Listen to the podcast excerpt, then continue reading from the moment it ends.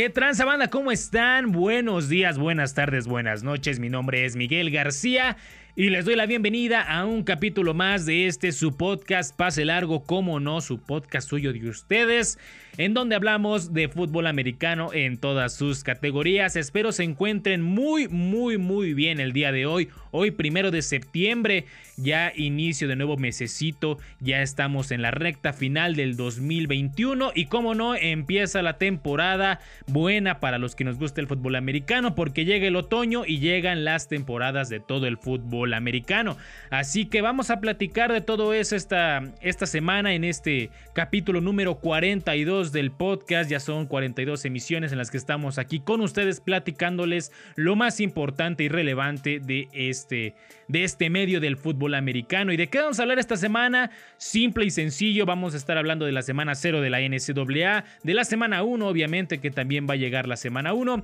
Eh, vamos a hablar de la situación de Isaac Alarcón, vamos a hablar también de los Patriotas de Nueva Inglaterra, que dieron muchísimo de qué hablar esta semana, específicamente el día de ayer, y como no, el cierre de la pretemporada de la NFL. Así que empecemos de una vez para que no nos agarren las prisas, para que no haya problema. Como ya lo saben, como ya han estado siguiendo nuestra página de Facebook, espero que ya lo hagan. Si no lo hacen, vayan a hacerlo de una vez. Estamos como Pase Largo en Facebook, así está nuestra, nuestra página de, de, de fan, digámoslo así, o donde subimos todas las noticias de todo el fútbol americano, tanto del colegial como de la NFL. Pero bueno, X, ese es otro asunto. Inició la semana cero del college football y pues ya tenemos los primeros partidos que llegaron a su fin. Tuvimos bastantes partidos, la verdad es que no fueron tantos, fueron cinco nada más, pero ya tenemos temporada oficial de la NCAA 2021. Entonces, eso nos tiene bastante contentos y vamos a hablar, como no, de los resultados de esta denominada semana cero. ¿Por qué se le llama así? porque se considera semana 1, pero abarca desde la semana pasada hasta la semana que viene. Entonces, digamos que estos partidos que fueron en fin de semana fueron la semana 0. Se considera como un regalo, más o menos. Es decir, sí cuentan, pero no cuentan tanto. No sé si me doy a entender, pero bueno.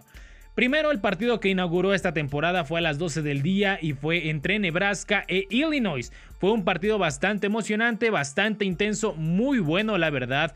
Creo que todos nos llevamos la sorpresa de los primeros puntos de la temporada al ser mediante un safety, ni siquiera fueron un gol de campo, un touchdown, un regreso, no, fue un safety. Dos puntos fueron los que pusieron en ventaja Nebraska y con eso se inició los puntos en la temporada 2021 de la NCAA. Sin embargo, Illinois supo venir desde atrás y supo remontar el partido para llevarse el encuentro con un marcador de 22 a 30. Así estuvo el encuentro bastante cerradito, solamente 8 puntos de diferencia, que no es tanto si lo pones en retrospectiva dentro del fútbol americano. Estamos hablando de un touchdown y una conversión. La verdad es que no es mucho, pero aún así se puso bastante bueno. Otro partido que tuvimos fue entre la Yukon Universidad de Connecticut contra Fresno State, donde Fresno State le dio una repasada enorme a Yukon al vencerlo 45 a 0. Fue una repasada tremenda pero pues será una lección para los de Yukon para no tomar tan a la ligera el inicio de la temporada. Hawaii cae ante la Universidad de UCLA, Universidad de California en Los Ángeles, eso es lo que significa UCLA cayó con un marcador de 10 a 44. La UCLA ha hecho pues un trabajo bastante bueno, no está dentro del top 25, sin embargo creo que si sigue por un camino bueno y tiene buenos rivales, podría estarlo en algún momento. Universidad de Texas en El Paso también venció a Nuevo México State con un marcador de 30 a 3, estamos hablando de 27 puntos de diferencia, otra repasada por parte de eh, esta universidad de UTEP, si lo quieren pronunciar así pero pues sí fue una diferencia bastante marcada. También el último partido que tuvimos esta semana cero fue entre Southern Utah y San Jose State. La verdad es que no fue un partido de mi agrado, no estuvo bastante de flojera, no estuvo tan bueno la verdad. Pero aún así tuvimos este encuentro donde San Jose State sale victorioso con un marcador de 14 a 45. Estos fueron los resultados de la semana 0 y como no, vámonos con los partidos que se nos vienen para la semana 1 o, los que continúan la semana 1, digámoslo así, que empiezan, como no, desde hoy. ¿Por qué vamos a, hablar del de hoy? Porque pues es el inicio de, de la semana 1, pongámoslo así, pero no vamos a hablar de todos los encuentros. Eso sí lo tengo que aclarar desde ahorita. No vamos a hablar de todos los partidos porque son muchísimos. Muchísimos, demasiados. Sin embargo, en, el, en, la descripción de este podcast, o si lo están viendo en YouTube, en la descripción de este video, les voy a dejar el link para que vayan a checar los partidos de la semana 1 del colegial. Ok, la verdad es que son muchísimos y no nos daría tiempo o nos llevaría muchísimo tiempo, más bien dicho, hablar de cada uno de ellos. El día de hoy solamente tendremos un encuentro y será entre la UAB y Jacksonville State. Será este encuentro que no es tan atractivo, para ser sinceros, no es el mejor encuentro de la historia, pero por lo menos nos va a entretener un buen rato. Yo creo que este encuentro lo puede llevar, se lo puede llevar la UAB siempre y cuando hagan bien su chamba. La temporada pasada, perdón, hicieron incluso la hazaña de salir campeones de su conferencia después de algunos años que no tuvieron fútbol americano regresaron con todo y regresaron para ganar su conferencia.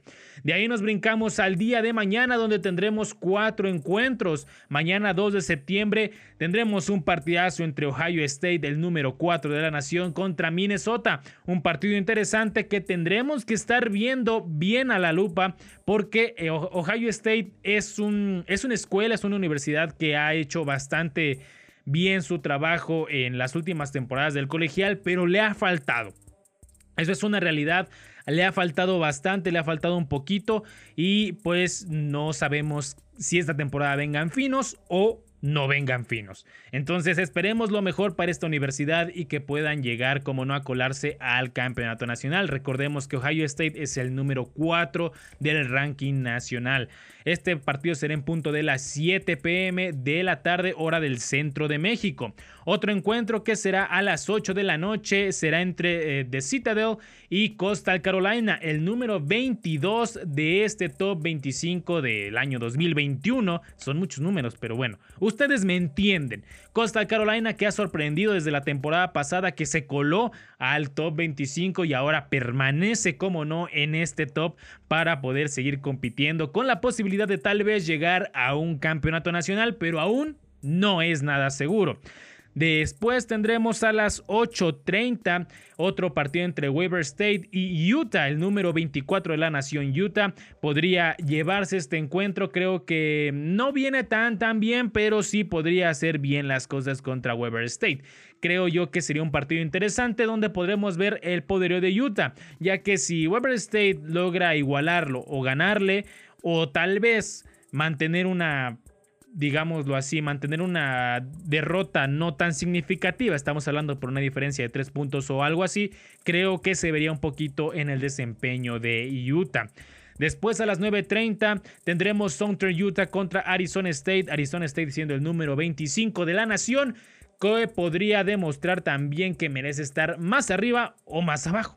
No lo sabemos, será cosa de esperar este encuentro. De ahí nos pasamos hasta el 3 de septiembre, viernes 3 de septiembre donde tendremos el encuentro entre North Carolina, el 10 de la nación, contra Virginia Tech.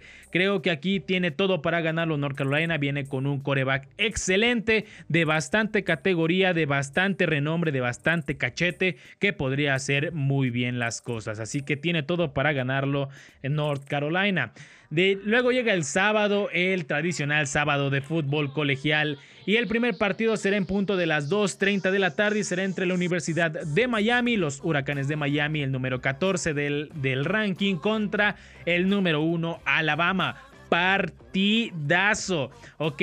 Eh, sabemos que Bryce Young va a ser el coreback por parte de Alabama, mientras que Derrick King va a ser el mariscal por parte de Miami. Y eso los pondrá a competir bastante, porque básicamente va a ser a ver de qué cuero salen más correas, por no decir una más grande, pero ustedes me entendieron. Recuerden, será en punto de las 2.30 de la tarde y podremos ver este gran encuentro. A las 6, no, a las 5.30 de la tarde también tendremos otro encuentro, otro partidazazazo y será, como no, entre Georgia y Clemson, el número 5 de la nación contra el número 3. Así va a ser este encuentro. Por un lado tendremos posiblemente a JT Daniels defendiendo los colores de Georgia mientras que por otro lado tendremos a Ulugeli por parte de Clemson. No me acuerdo cómo se llama, tiene un apellido bastante raro, bastante extraño y la verdad es que no sé cómo se pronuncia. Lo estaré practicando, no se preocupen, lo estaré practicando. A las 7 de la tarde tendremos Kent State contra Texas AM, el número 6 de la nación. Si es el número 6, si no me equivoco es el número 6 de la Nación Texas A&M.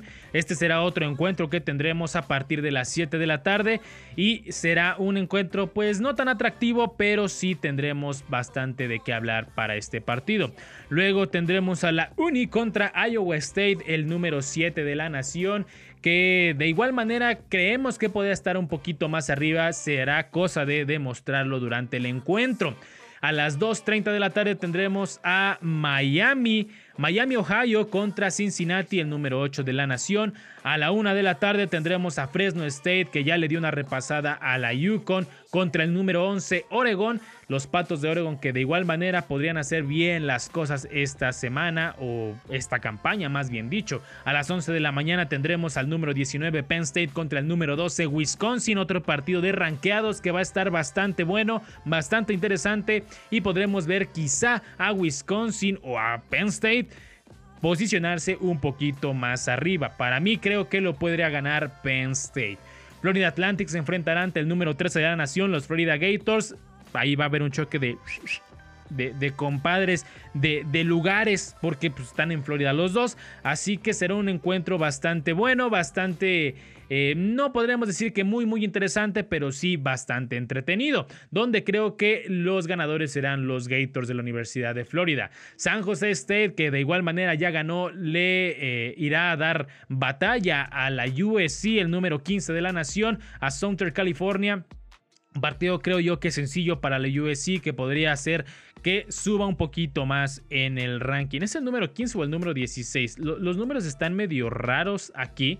Es más, vamos a checarlo aquí porque también eh, eh, pues sí se pone medio raro. La, LSU se enfrentará contra UCLA, LSU siendo el número 16, si no me equivoco. Ah, no, ya la regué. A ver. View all scores. Perfecto.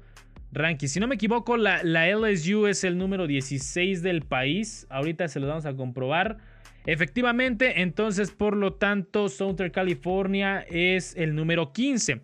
Ok, la LSU, el número 16, se enfrentará a la UCLA. Un partido bastante, pues no sencillo, pero sí bastante relajado para la eh, Universidad Estatal de Luisiana. Este, este, partido será en punto de las 7.30 de la tarde y será un excelente encuentro. En punto de las 2.30 de la tarde, Indiana, el número 17 contra el número 18, Iowa. Partidazo. Un buen encuentro para este mediado de día del sábado que será un excelente partidazo y podremos ver, cómo no, tal vez a Iowa o a Indiana posicionarse más arriba dentro del top. Alguno va a bajar, eso es seguro. Es lo que me gusta de los partidos de ranking, donde los dos están rankeados. Uno de los dos tiene que bajar y no sabemos si va a bajar uno, dos, cinco o diez posiciones. No lo sabemos, depende también de los resultados de los otros partidos. En punto de las 7 de la tarde tendremos a Montana contra Washington, el número 20 de la nación, que podría dar la sorpresa tal vez de poder ganar y hacer más en esta temporada de lo que hicieron la temporada pasada. Que de hecho la temporada pasada, si no me equivoco, jugaron o iban a jugar la final de la Pac-12. Sin embargo, eh, creo que hubo unos, unas cosas por las cuales no pudieron ir, pero no recuerdo si era Washington o Washington State. Sin embargo, creo que esta temporada podría ser su temporada y, como no, posicionarse más arriba. Tenemos otro encuentro en punto de las 3:30 de la tarde entre ranqueados. Tendremos a Luisiana contra Texas. Partidazo, la verdad, bastante importante bastante bueno, que podríamos eh, catalogar hasta cierto punto como, ¿cómo decirlo? Sería un partido muy muy competido. Texas, después de perder a Sam Ellinger de que se fue a la NFL, no sabemos qué tal venga en cuanto a la posición de mariscal se refiere. Sin embargo, Luisiana creo que por algo está en el ranking y podría ser la sorpresa de esta semana o el caballo negro de la temporada, como no. Y por último tenemos hasta el domingo, domingo 5, tendremos el partido entre el número 9 Notre Dame y Florida State. Un partido bastante significativo. Sabemos que Notre Dame está como que sí, como que no, como que quién sabe si me quedo en la, en la ACC o no me quedo. No lo sabemos, sigue siendo una incertidumbre, pero aún así estamos con la expectativa de que podamos tener a Notre Dame dentro de la ACC. Recordemos que Notre Dame no está en esta conferencia debido a temas de contratos televisivos.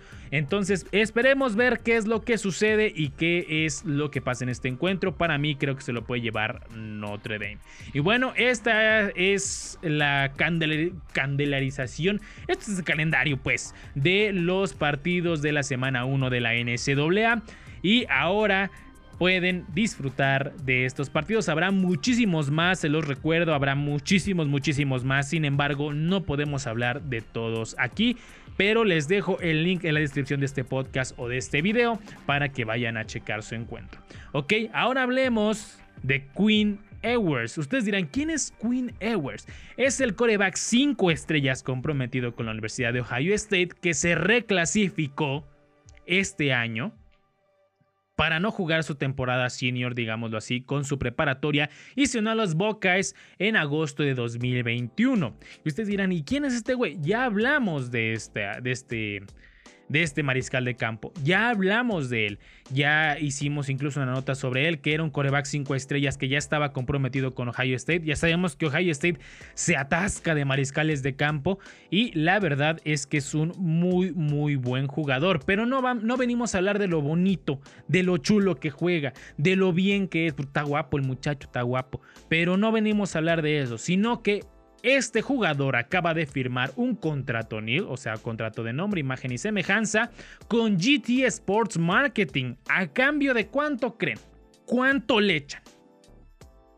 ¿Cuánto creen ustedes que, este, que este jugador va a ganar? Nada más y nada menos que 1.4 millones de dólares en tres años. Según así lo confirmaron algunas fuentes para la cadena televisiva ESPN. El contrato consta solamente de autógrafos. Autógrafos, padrino. Es todo lo que hay que hacer por 1.4 millones de dólares en 4, perdón, en 3 años. Es una locura. Esto ya sabemos que lo del contrato Neil viene apenas en este año. Los jugadores colegiales no podían ganar dinero en absolutamente nada, básicamente tenían que conformarse con las becas que les daban, pero ahora ya pueden usar su nombre, semejanza e imagen para poder generar dinero, firmando contratos con marcas, con lo que sea que promocionen. Entonces ahora esta es una nueva era y Queen Ewers demuestra que se puede ganar muchísimo dinero. No fue el primero, obviamente, sabemos que Derek King fue uno de los pioneros en esto de los contratos NIL, pero no era tan grande como este contrato de 1.4 millones de dólares. ¿Qué, estaban haciendo ustedes, carnal? Hace unos años, regresamos aquí a las acciones del podcast, no se preocupen, no pasa nada. Bueno, ¿qué estaban haciendo ustedes hace unos años? Eran, son millones de dólares, son 1.4 millones de dólares que va a ganar en tres años. Básicamente este muchacho ya tiene su vida asegurada solamente siendo estudiante. Imagínense cuando llegue a la NFL, porque un coreback 5 estrellas de la preparatoria es obvio que va a llegar a la NFL. Es de ley que va a llegar a la NFL. Entonces, es una locura esto de los contratos Neil. Muchos creen que es una distracción completamente. Muchos dicen que está muy bien. No lo sabremos a ciencia cierta hasta que lo podamos ver de frente. A final de cuentas tendremos que ver el desempeño de los jugadores ya con contratos millonarios. Eso es lo que tenemos que ver sí o sí. Pero bueno, esto fue todo por la NCAA y ahora pasemos, como no, a la NFL, el fútbol americano profesional de Estados Unidos. Recuerden que no solamente hablamos de los gringos, también hablamos del mexicano, pero ahorita no hay. No hay ni ONEFA, no hay ni LFA, no hay ni CONADEP, no hay nada. No hay Ofamo, no hay, no hay absolutamente nada en estos momentos. Así que, por desgracia, tendremos que eh, seguir hablando del fútbol americano de otros países. Pero bueno, después de tres semanas de pretemporada que ya llegó a su fin, por cierto. Todos estábamos con incertidumbre sobre el futuro de nuestro paisano Isaac Alarcón. El día de ayer se hizo oficial que Alarcón, por desgracia, no llegó al roster final de 53 jugadores. Eso es una realidad.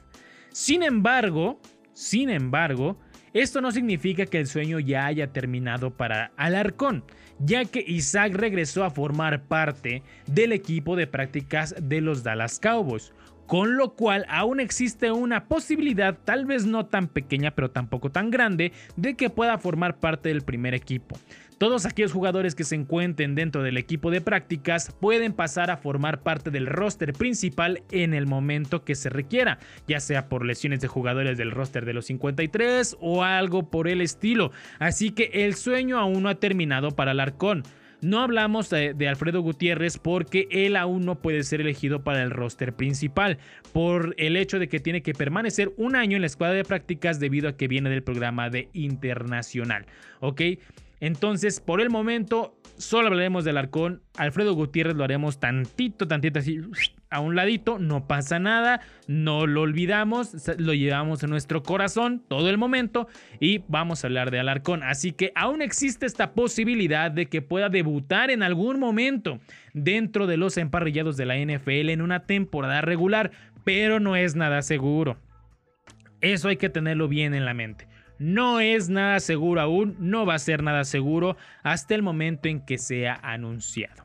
Ok, por otro lado, felicitamos al chileno Samir Reyes, quien consiguió quedarse en el roster principal de los 53 jugadores del equipo de Washington Football Team. Es el primer chileno en la NFL y le mandamos una enorme felicitación y un enorme abrazo Cómo no, aquí nos ponemos contentos no solo por los mexicanos, sino por todos los latinos que estén dentro de la NFL y que, cómo no, puedan demostrar de qué están hechos. No por algo quedó en el, en el roster principal de este equipo de Washington Football Team. Así que estará jugando junto a Ryan Fitzpatrick, este pues eh, veterano dentro de los emparrillados y, y cómo no demostrando lo que es capaz. Así que felicitaciones a mis reyes y esperemos de todo corazón que Isaac Alarcón pueda debutar esta temporada en los emparrillados de la NFL y le decimos a Alfredo Gutiérrez que le siga echando muchísimas ganas, que tiene el potencial, tiene el talento, lo vimos bailando.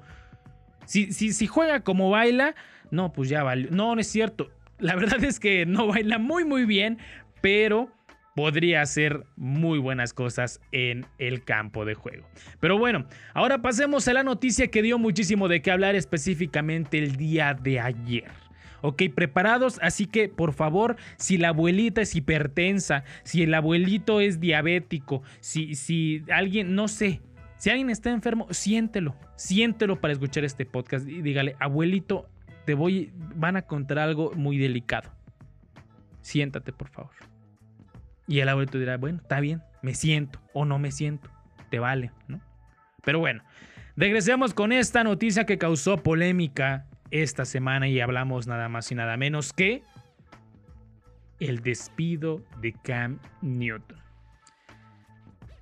Todo el mundo nos quedamos con cara de ¿qué está sucediendo? Unos ya decían que se lo esperaban, otros no nos esperábamos. Fue una noticia bastante extraña debido a que a simplemente que lo anunciaron de la noche a la mañana. Fue así como de, ah, no, sí, no sabemos quién va a ser el coreback titular, vato, no, aguántame, no, dame dos días. Y luego, ah, no, sabes que ya lo despedí, yo creo que va a ser el otro, no, no pasa nada. Y fue como todo mundo nos quedamos de, ¿qué está sucediendo aquí, vato? ¿Ok? Y pues la, convivencia o la carrera de Cam Newton en los Patriotas de Nueva Inglaterra llegó a su fin después de una temporada de haber estado juntos. Se deshizo ese amorío como el de Nodal y Belinda, que siempre no estuvieron este, separados. No sabemos. El punto es que ya no va a seguir Cam Newton con los Patriotas. ¿Ok? Lo cual ustedes dirán, ¿es bueno? ¿Es malo? De hecho, esa es la pregunta. ¿Es bueno? ¿Es malo? Déjenmelo aquí en los comentarios. A mi punto de vista, creo que Cam Newton ha perdido muchísimo nivel a comparación de cuando llegó a la NFL. Sabemos que en 2010, cuando 2010, 2011, no recuerdo, no en qué año llegó a la, a la NFL. Creo que sí fue en 2011. Pero bueno, cuando llegó a la NFL venía de la Universidad de Auburn, de ganarle Heisman.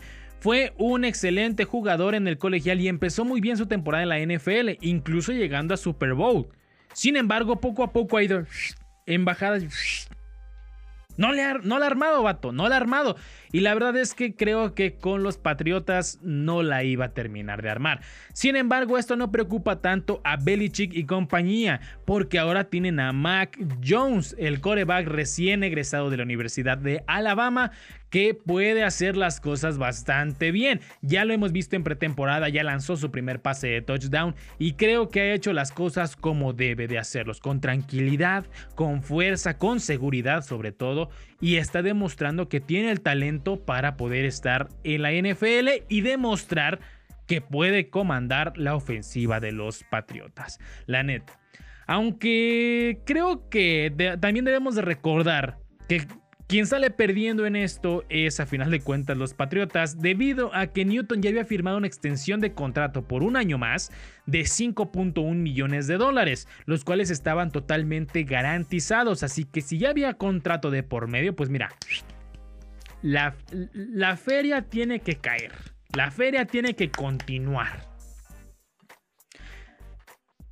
Y aquí la otra pregunta que se nos viene a la mente es, quién va a contratar a Cam Newton.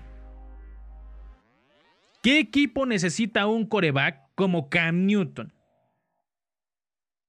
Para ustedes, ¿quién es? No lo sabemos, no lo sabemos.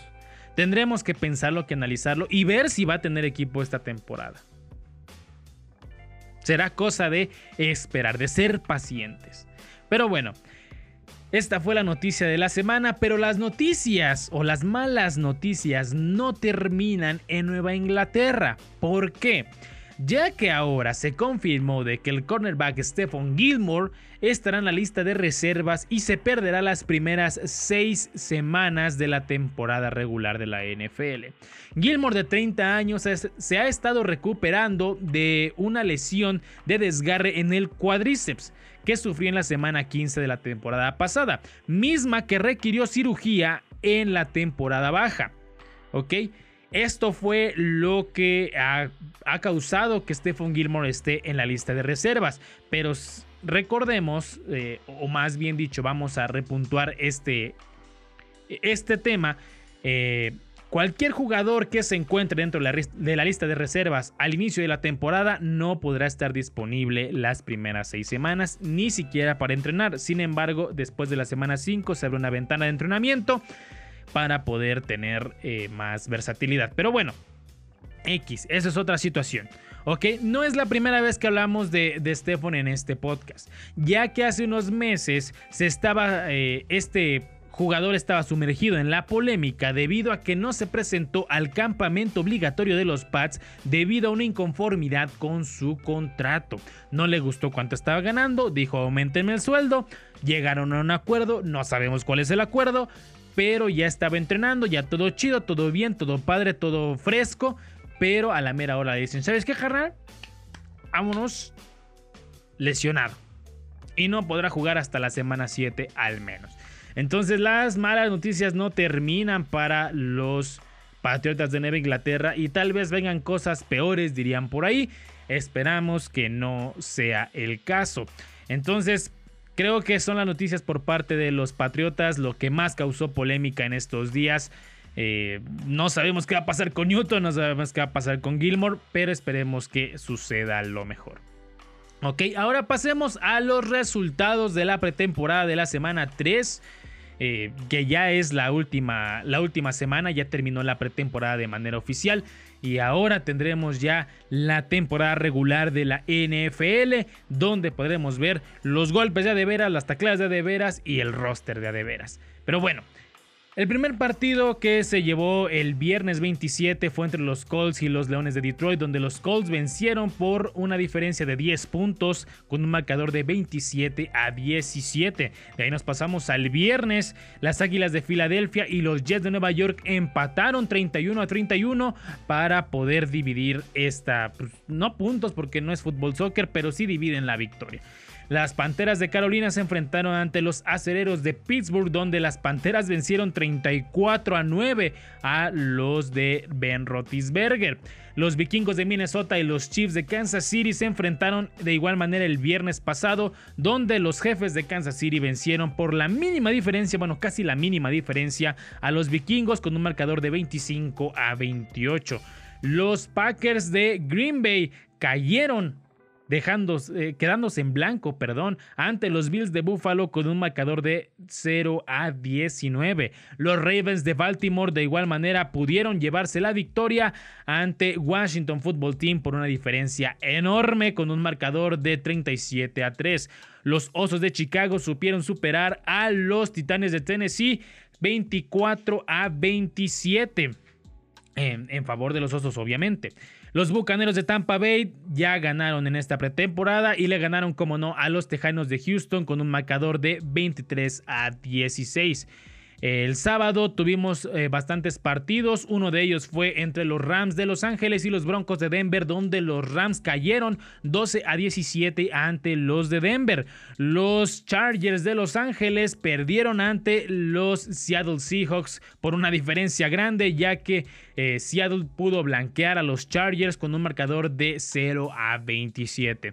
Los Dallas Cowboys perdieron ante los Jaguares de Jacksonville 14 a 34, mientras que los Delfines de Miami le ganaron a los Bengalíes de Cincinnati por igual una diferencia pequeñita, teniendo un marcador de 29 a 26. Los 49 de San Francisco le pasaron por encima a los Raiders de Las Vegas con un marcador de 34 a 10, mientras que los Patriotas vencieron a los Gigantes de Nueva York por 2 puntos. Dos puntitos hicieron la diferencia, donde los Patriotas se, eh, se, llevaron del encuentro 22 a 20. Y por último, el domingo tuvimos eh, los Browns de Cleveland contra los Halcones de Atlanta, donde los Browns supieron jugar bien su partido y se llevaron el encuentro con un marcador de 19 a 10. Estos fueron los resultados de la última semana de la pretemporada que ya llegó a su fin, ya oficialmente terminó y ya estamos de cara a la temporada regular. Así que estas fueron todas las noticias por este día. Sin nada más que decirles, espero que les haya gustado. Recuerden darle like a la página de Facebook, suscribirse al canal de YouTube, seguirnos en Spotify